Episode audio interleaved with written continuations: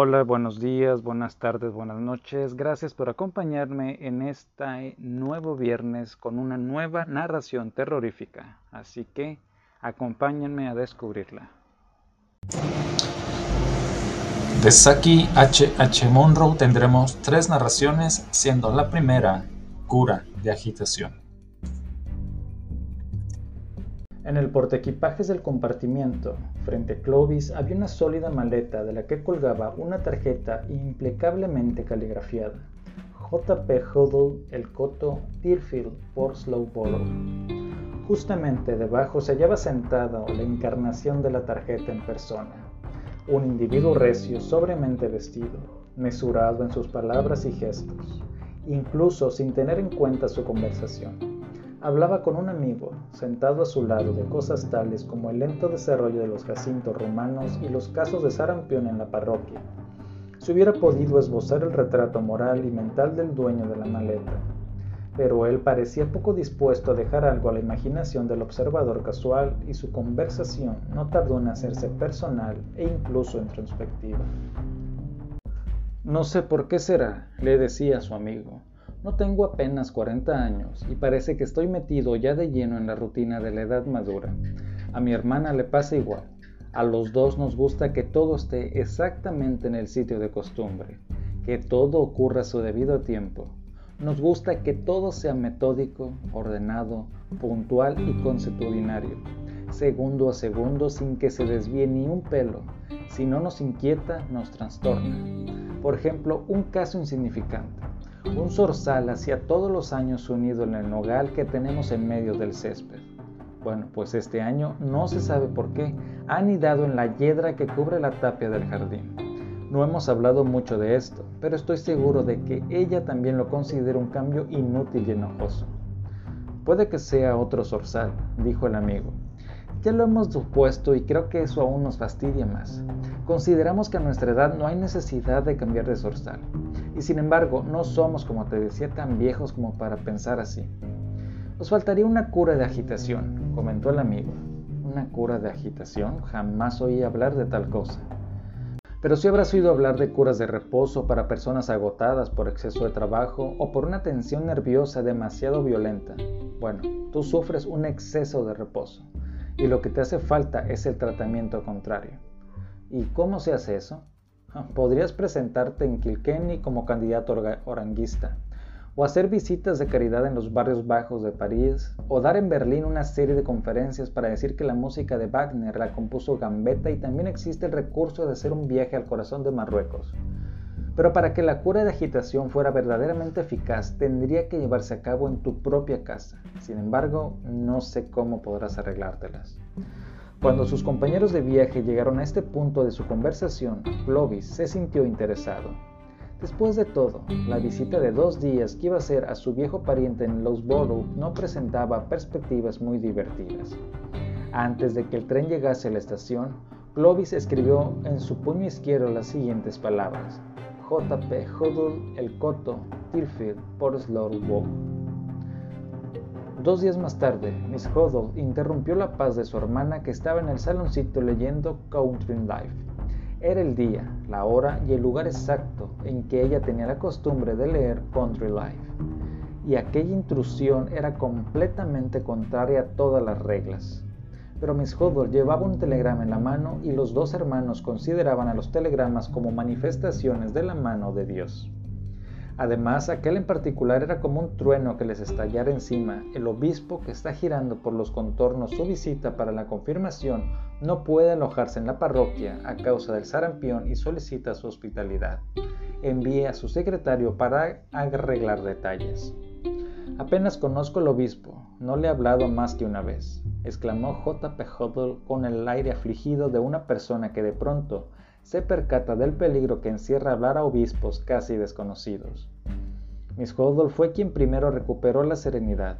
Detestaba los truenos tanto como su hermano, pero su instinto femenino le dijo que había que afrontar tales eventualidades. Le daremos pato frío al curry, dijo. No era el día del curry, pero el papelito verdoso del telegrama justificaba aquella transgresión. Su hermano no dijo nada, pero la felicité con la mirada por su decisión. Un señor desea verles, anunció una doncella. El secretario, murmuraron los judos la coro. En el acto adoptaron una rígida actitud que proclamaba bien alto que aunque consideraban culpables a los extraños, estaban no obstante dispuestos a escuchar lo que tuvieran que decir en su descargo. El joven que entró en la sala tenía una elegancia un tanto altanera y no correspondía en absoluto a la idea de que Hodul tenía del secretario de un obispo. Nunca hubiera podido imaginar que el personal episcopal se permitiera tales lujos mientras había tantos seres que solicitaban su caridad. Su cara le pareció vagamente familiar. Si se hubiera fijado más en su compañero de viaje dos días atrás, podría ahora reconocer a Clovis en la persona de su visitante. ¿Es usted el secretario del obispo? preguntó Hodul deferentemente. Su secretario privado, respondió Clovis. Pueden ustedes llamarme Stanislaus. El resto del nombre no hace el caso. El obispo y el coronel Alberti tal vez vengan a almorzar. Yo estaré aquí de todas formas. Parecía el programa de una visita real. El obispo está haciendo una gira para las confirmaciones, ¿no es eso? preguntó Miss Hodel. En apariencia, contestó misteriosamente, después de lo cual pidió un plano de la localidad a gran escala. Estaba estudiando el plano atentamente cuando llegó un nuevo telegrama, dirigido al príncipe Stanislaus en casa de Hodel, el Coto, etc. Clovis le echó una ojeada y anunció: el obispo y Alberti no llegarán hasta esta tarde. Después volvió a estudiar el plano. La comida no fue precisamente alegre. El principesco secretario bebía y comía de buena gana, pero declinaba obstinadamente enzarzarse en una conversación. Al final, con una sonrisa radiante, dio las gracias a su anfitriona por su encantadora hospitalidad y besó su mano con una efusión teñida de deferencia. Miss Hodel se preguntó si su actitud evocaba la corte de Luis XIV o la reprensible conducta de los romanos para con las Sabinas. Aquel no era su día de jaqueca, pero supuso que las circunstancias le excusaban suficientemente y se retiró a sus habitaciones para tener la mayor cantidad posible de jaqueca antes de la llegada del obispo. Clovis, después de preguntar por la oficina de correos más cercana, se eclipsó. Mr. Huddle lo encontró en el vestíbulo dos horas más tarde y le preguntó cuándo llegaría el obispo. Está en la biblioteca con Alberti, respondió. ¿Cómo no me lo han dicho? Ni siquiera sabía que hubiese llegado, exclamó Huddle. Nadie sabe nada, dijo Clovis, y cuanto más discretos seamos, mejor. Y no vaya usted a la biblioteca bajo ningún pretexto, esas son sus consignas. ¿Y por qué todo este misterio? ¿Quién es Alberti? ¿Y no querrá el obispo un poco de té? El obispo no ha venido aquí en busca de té, sino de sangre. ¡Sangre! gritó Hodul, al que no le gustaba nada el giro de los acontecimientos. Esta noche marcará un hito en la historia de la cristiandad, anunció Clovis. Mataremos a todos los judíos de la localidad. ¿Matar a los judíos? Hodul estaba indignado. ¿O sea que se va a llevar a cabo un ataque general contra ellos? No, es una iniciativa privada del obispo. Ahora está ultimando los detalles.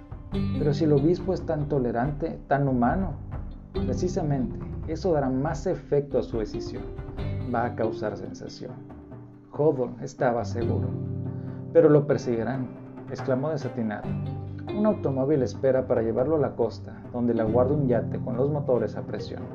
Pero no hay más allá de 30 judíos en los alrededores protestó Hodol, cuyo cerebro, bajo los efectos de los continuos choques a que se hallaba sometido desde la mañana, trabajaba con dificultad, como un telégrafo durante un terremoto.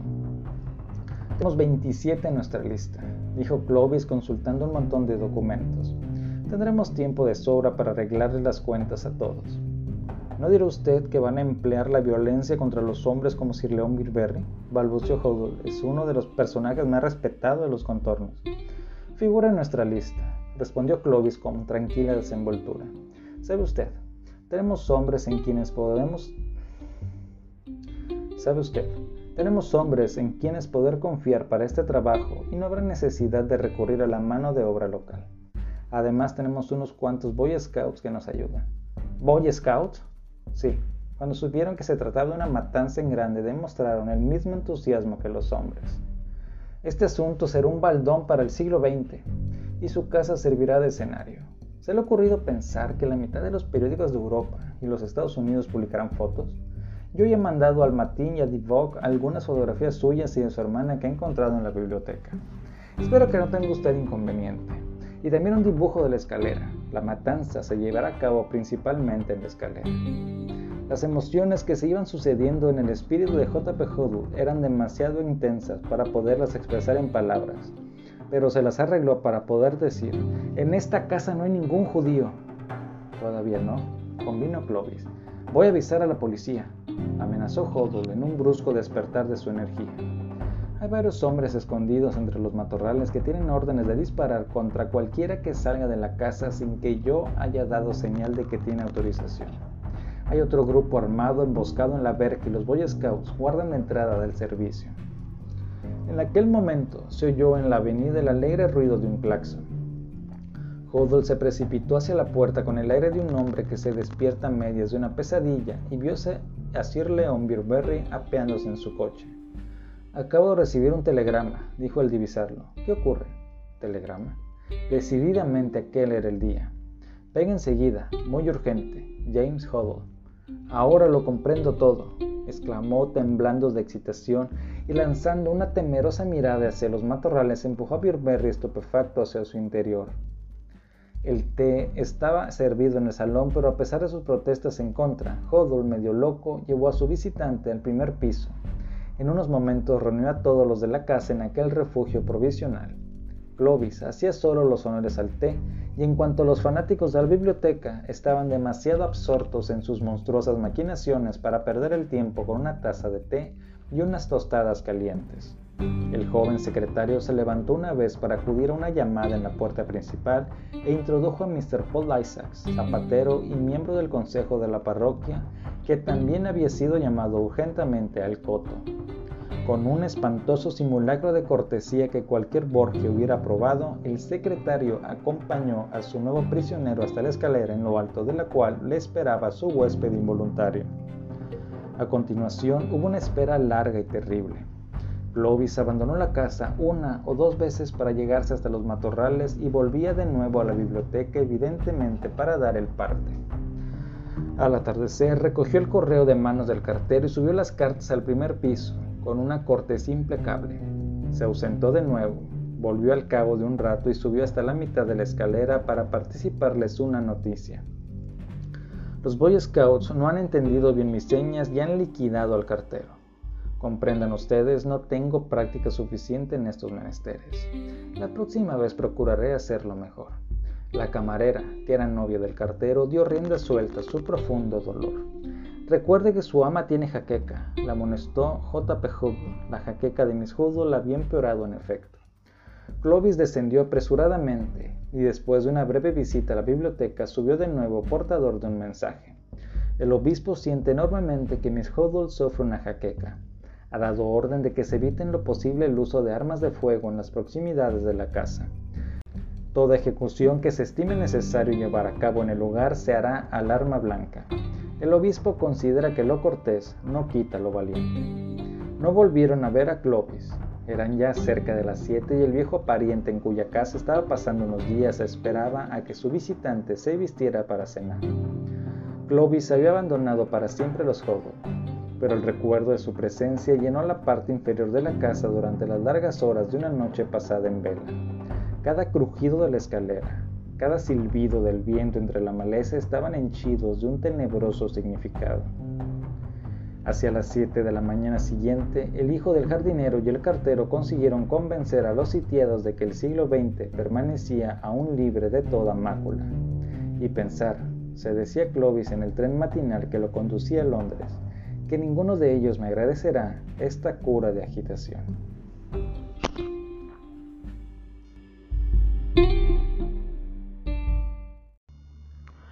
Esta fue la narración terrorífica de la semana. Acompáñenme en la siguiente y recuerda que si me sigues en Spotify, no dudes en dejarme tus comentarios. Hasta la próxima semana.